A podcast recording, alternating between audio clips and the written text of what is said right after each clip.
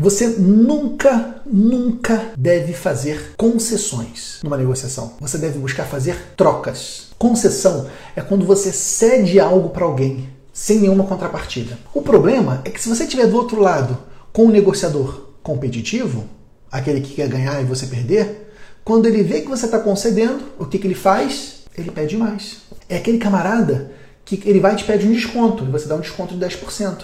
E você não dá nenhuma condição para isso? Eu quero mais desconto. Não, não, 10% é pouco, eu quero 20%.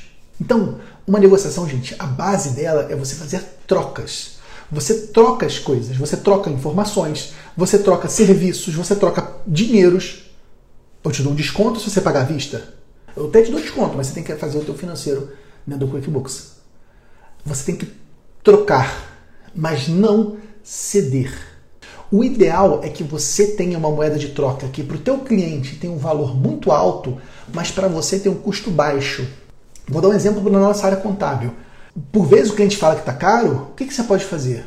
O cliente, eu vou fazer o seguinte: eu vou te dar uma consultoria de precificação. Eu vou te ajudar a saber se os preços dos seus serviços estão corretos. Eu vou dar isso de graça. Eu cobro essa cortesia 5 mil reais para fazer a cortesia.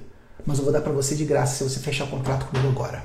Olha só, eu estou dando para ele uma oferta, vou te dar uma consultoria de precificação. É algo que a maioria dos pequenos empresários adora isso. Você vai gastar três horas fazendo isso.